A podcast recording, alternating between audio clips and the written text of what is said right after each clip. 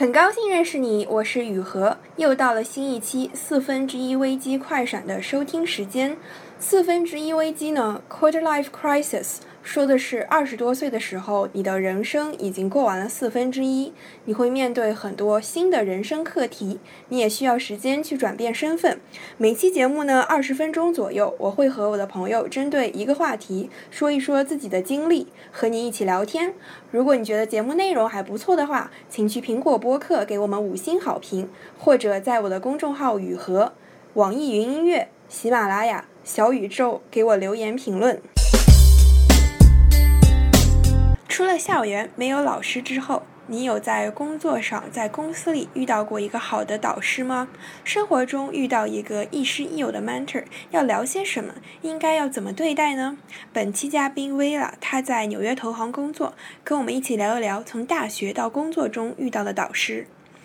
这期节目呢，由于是网络连线录音，有一点点杂音，更适合你不戴耳机公放。好，等等等等，开始。哎，你第一次被分配到 mentor 是大概是什么时候？嗯，那就要回到学生时代，那个时候就已经有一些嗯学生 mentor，但是也不能算是分配，就是都是要去申请。然后我第一个 mentor 是。嗯，当时学校有一个活动叫做呃，请一个校友去午餐，所以我就呃请了这么一个校友前辈，是一个越南姐姐，她在我想在的公司，她在我想在的公司的我想去的部门，是。我所知道的人当中唯一一个做到了这个呃就是职业发展的道路的人，因为因为我们学校也不是好学校嘛，所以能够进到那个公司的那个部门，就是一一件非常了不起的事情，所以我就。通过这个活动去向他了解了一下，嗯，他是如何做到这一点。然后那那那个活动也的确带给了我很多收获。然后那我后来一直都关注那个越南姐姐，然后在可能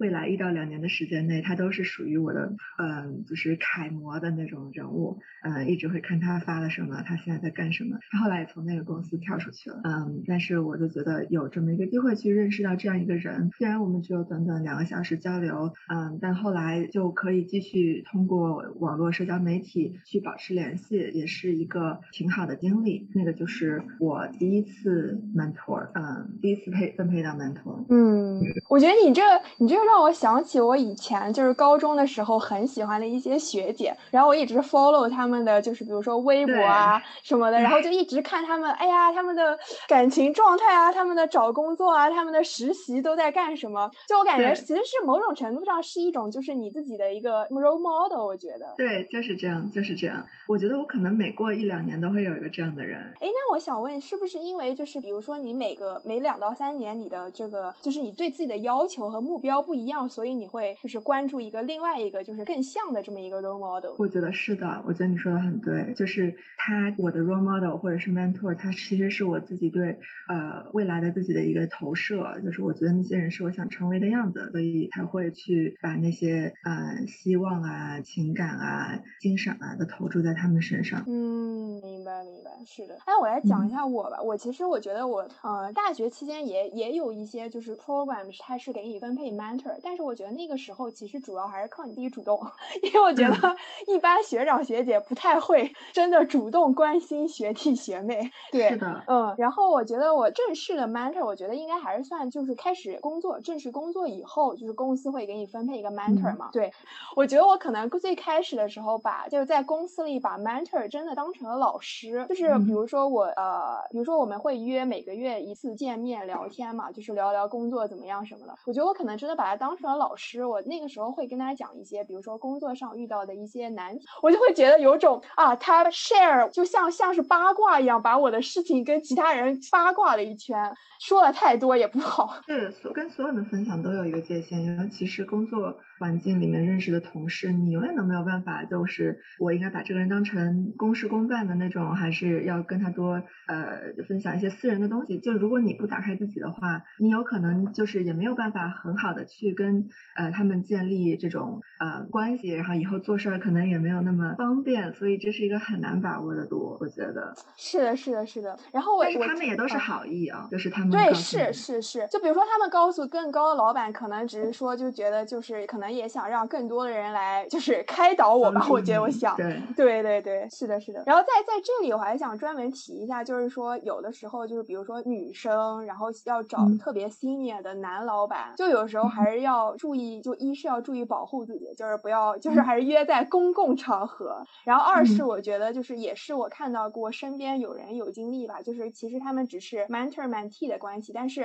比如说啊，让他们让别人感到他们俩聊天很亲密，那别人就会感觉有八卦，就是这种事情，我觉得就是还是要避免，就是说你不要让别人看起来你和老板、你和其他男同事之间是有八卦的感觉的。嗯，我觉得是这样，是这样的，你说的对。然后我其实有过一个这样子的，呃，就是 senior 男老，呃，男，他其实不是我老板，但我还是学生的时候，他是一个 senior 的，呃，银行的副副副总裁，是我的一年一年期的一个长期的 mentor。后来我也去参加了这个项目，我去当 mentor，给给我们学校的 men 呃学生呃做这种职业生涯方面规划和辅导嘛。然后那个时候就是每个月一次聊天，聊得特别深入，真的是从工作、生活、感情、呃财务、理财所有这些都聊了。嗯，他还跟我讲了他买第一套房子的时候如何花太多钱，然后多少年都还不清债，就是非常有压力，然后以此来警戒我买房子要量力而行。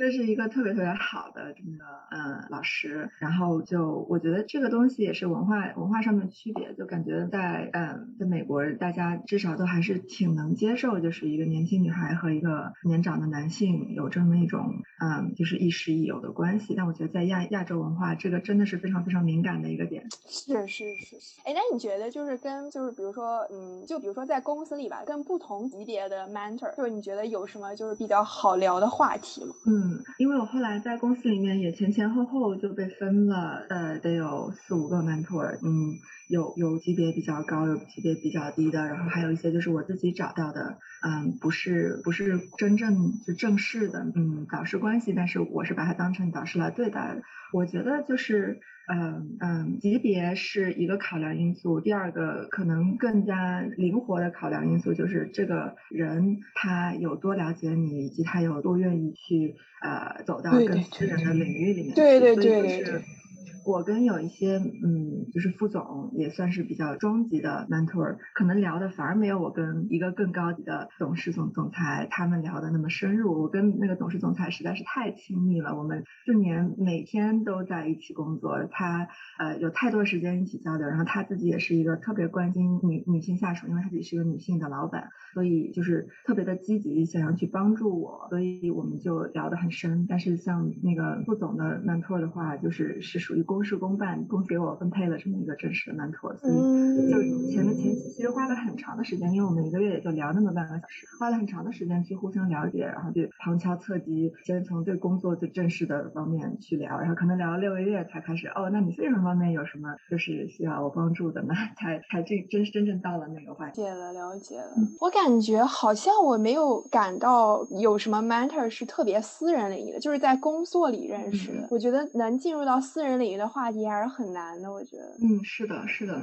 是。主要是在工作上面，他真的就是正式给你分配的 mentor，往往不是那个最适合你的 mentor，你肯定是要。对，从另外的另外的渠道去找那个可以可以就是指导你帮助你的人。对对的对的，你说的对的，就是有时候我觉得就是你自己的那个 sense 还是更加的明显一些，就是你遇到一个更更 senior 人，你会感觉到你们是不是能够聊一些更私人领域的话题。是的，而且现在就是有一个很火的说法，说我们尤其是女性在职场里面需要的不是 mentor，而是 sponsor，就是找到人能够愿意为你的升职加薪。去站在你的那一边，真的在谈判桌上愿意为你说话，那样的人是比 mentor 更加可贵的。是是是是，但这个很难，我觉得，因为这个得就是其实他们也是就是信任你，他们得放上自己的 reputation 啊，就是所有的这一切。对，是是是是是。哎，那你我想问一下，你有没有感觉，比如说你跟你某一个 mentor 有点像，说就是你把他当成知心姐姐那样？其实并不能算有吧，但是我跟每个 mentor 肯定都有。相似的地方。我觉得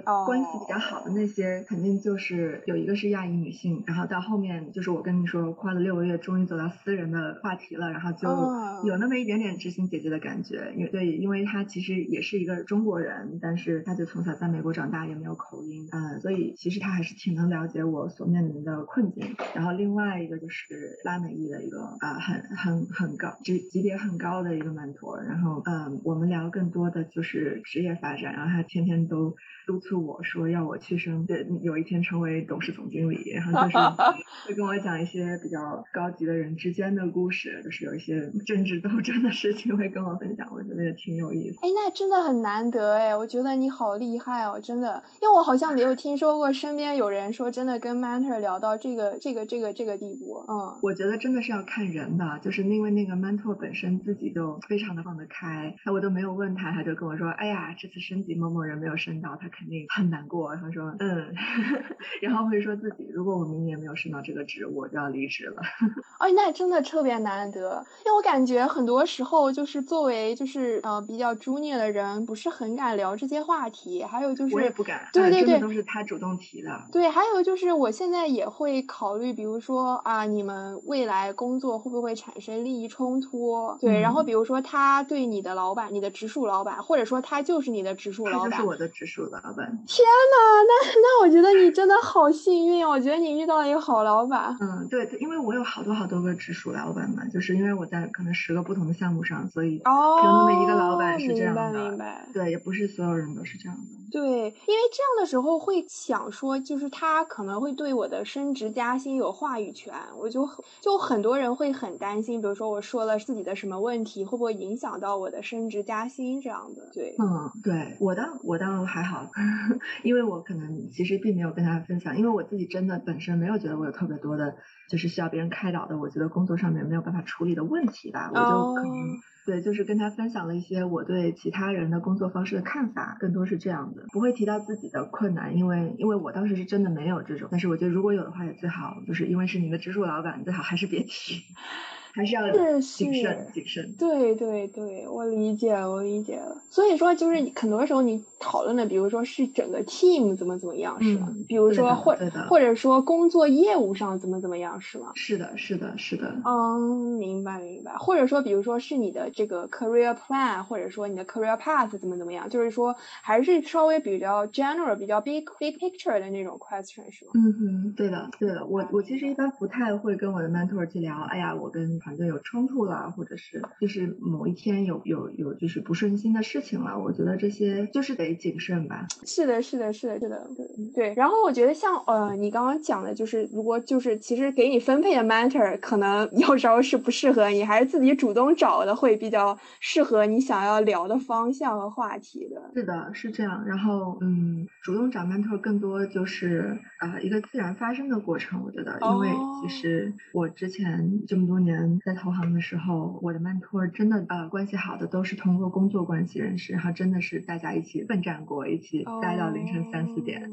然后他了解我的工作方式，他也了解我的为人，然后他们我们是因为这种呃对工作的认真态度，还有就是负责任的态度，互相欣赏的人，然后就渐渐发展为他会在职业上面提点我一下，所以都是就是两个最好的 mentor，一那个拉美裔的董事总经理，还有一个是印度裔的总裁，都是我的直属老板。明白，明白，明白。那比如说你们是就是每个月是约一次，就是喝咖啡吗？还是什么？嗯，其实没没有那么正式，就是不是说每个月都有一个定点的时间，因为我们在一起合作的时间其实真的还挺多的。我们反正抬头不见低头见，对，就会有一些机会，比如说在办公室里面开会，然后开完会之后再聊一聊，这样的情况比较多。然后像那董事总经理，他比较喜欢请人吃午饭，所以我们就有的时候他会。请我吃午饭，明白明白明白。所以说，其实相当于是你把很多就是跟相当于把它当成 mentor 的时间间放在很多工作的琐碎时间空隙里，是吧？嗯，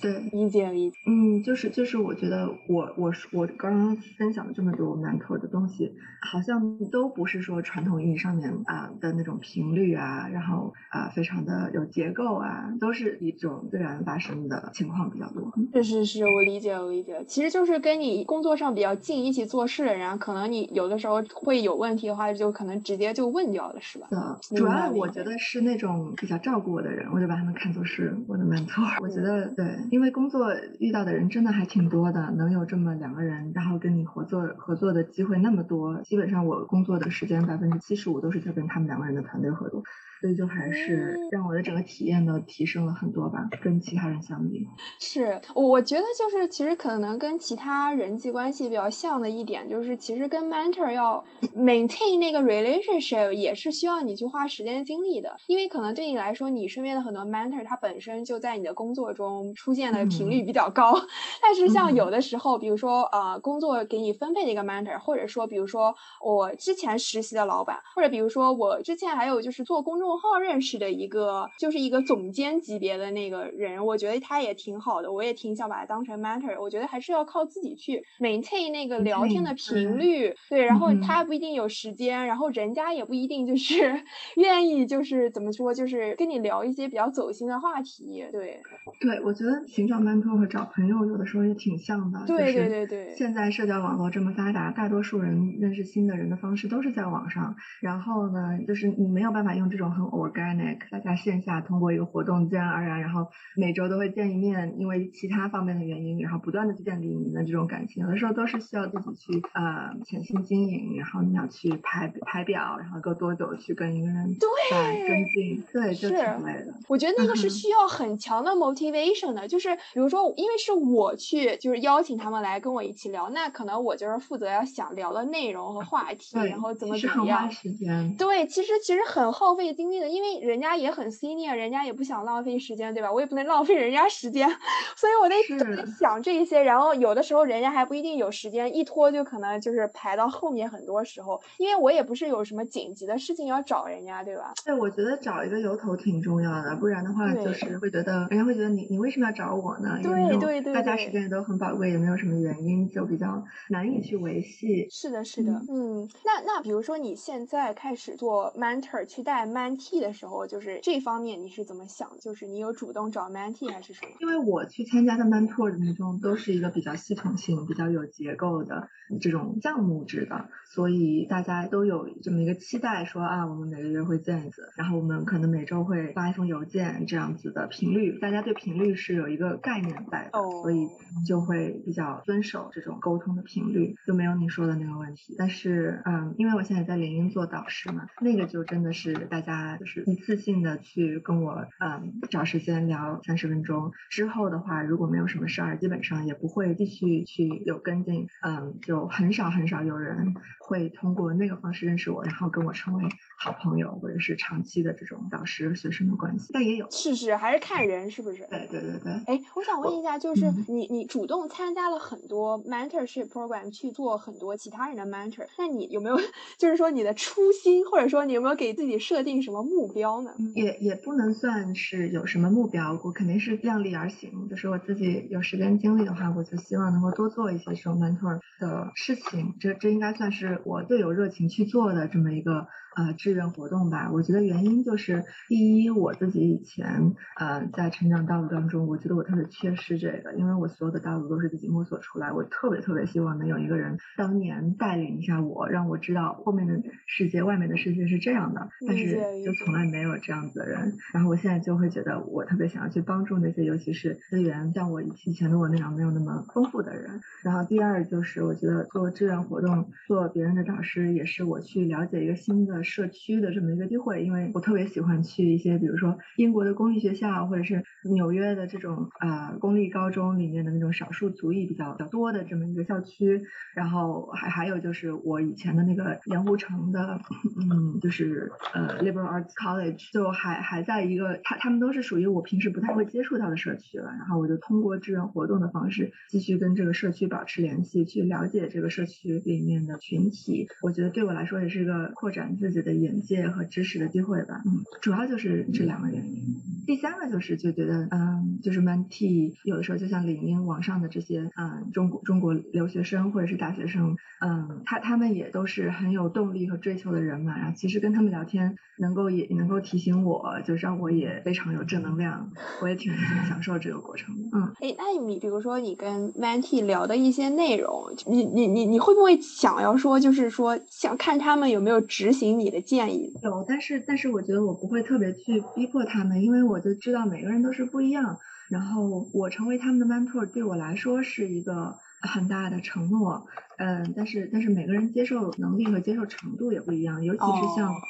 嗯，像那个纽约纽约公立校的少数族裔的那个活动吧，就是他的学生就就是对于要申请大学这件事情的理解，就其实是跟我们这个圈子里面的人是不一样的。你你其实就是就抓着他耳提面命说，你一定要去升大学，你一定要去升个好大学，你一定要考个什么什么分数。他其实不能理解为什么要这么做，他不知道为什么自己要上大学，所以就是是一个很长期的这么一个过程。所以他有的时候会不做作业啊，或者是考试考不好啊，我也就就只能去耐心的、慢慢的去看他的需求到底是什么。因为他们的 整个生活环境真的是我无法想象的那种，就是他每天要坐两个小时的公交车从郊外去来曼哈顿的学校上上学，就单程两个小时，早上五点起床，然后他家里就是那种就是比如说。做嗯，就是那个叫 grocery worker，就是在超市做一些这种嗯体力劳动的家庭，然后也都没有受过很好的教育，都是低收入嘛，所以就是成长环境都跟我们很不一样。哇，那我觉得你真的好厉害啊，因为我觉得你真的好有耐心啊，而且你选择了这样一个 mentorship program，对，嗯，好有爱心啊。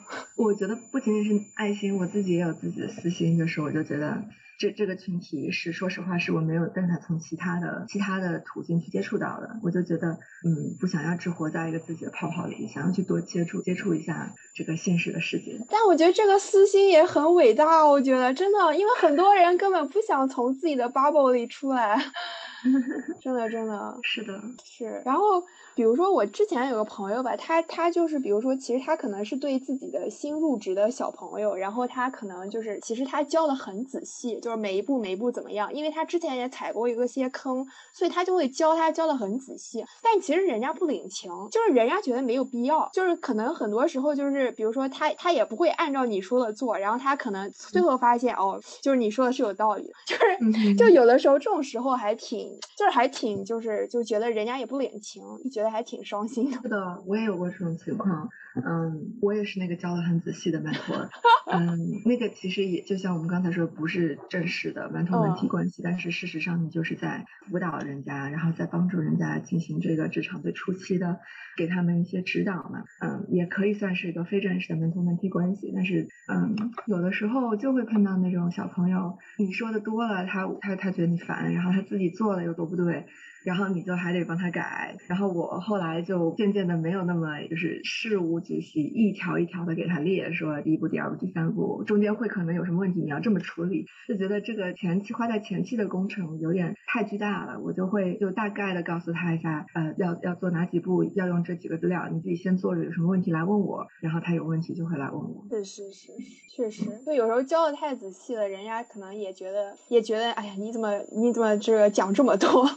嗯，但我自己还是非常嗯感激那些愿意跟我事无巨细的讲的。对对对，没错没错，对我也是这样。是的，是的，是的。嗯，那那你现在就是开始做 mentor 之后，就是你有没有想过，就是啊，跟之前你做 mentee 的时候，你去对待那些 mentor，就是比如说有没有一些新的对待 mentor 的方法，或者说心态的改变啊，什么这些？有啊有啊，我就觉得以前做 mentee 的时候，还是会有一种就是惧怕吧，就对你的 mentor 会觉得他们经历也比你强，然后他们的经验也比你丰富，就不明白他们为什么要来帮助我，就是觉得我好像不值得的那种心态。但是自己成为了 mentor 之后，你就从 mentor 的角度去想，你就会发现啊，mentor 其实也就是一个正常的人，他只是比我多活了几年，所以他才经验和经历都比我丰富。嗯，然后他要帮助我的，呃呃，原因是他也可以从这段关系当中收获一些东西，所以我不用觉得我一定要去努力的证明自己值得被他帮助。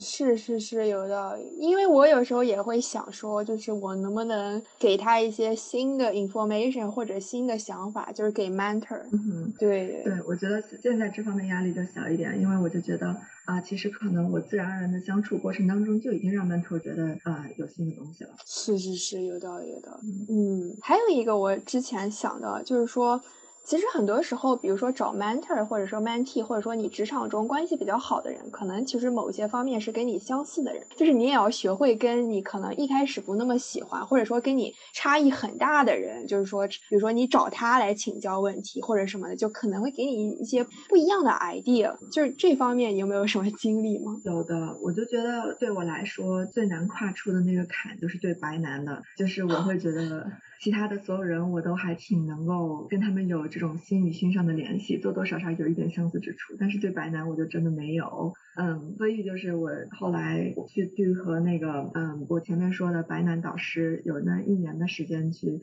呃聊所有的话题之后，就渐渐打破了我的这种也是一种对白男的刻板印象。就其实白男也是一个非常非常非常宽泛的概念，里面的人也都不尽相同。有的人会比别的人更加乐意去帮助少数群。体，嗯，然后现在在工作当中，我看到白男也就稍微好好那么一点，而且有的时候白男是美国人，有的时候白男是欧洲人，有的时候就他们他们中间也是非常非常不一样的他们的想法，所以就现在我感觉，嗯，也还是在慢慢克服这一点，嗯，就是跟自己特别不一样的人要去跟他们，嗯，去请教啊，然后去建立联系的时候，是的，是的，嗯，会会需要再多克服一点这种这种心理，就是心理上的阻碍会多一些。然后我后后。来就发现啊，这些白男，说实话，其实就是如果我是个白女的话，我看他们就就很正常啊，就是我爸爸或者我哥哥的这种年纪的人，就觉得一下子就可以亲近很多。是的，是的，好，我觉得可以了。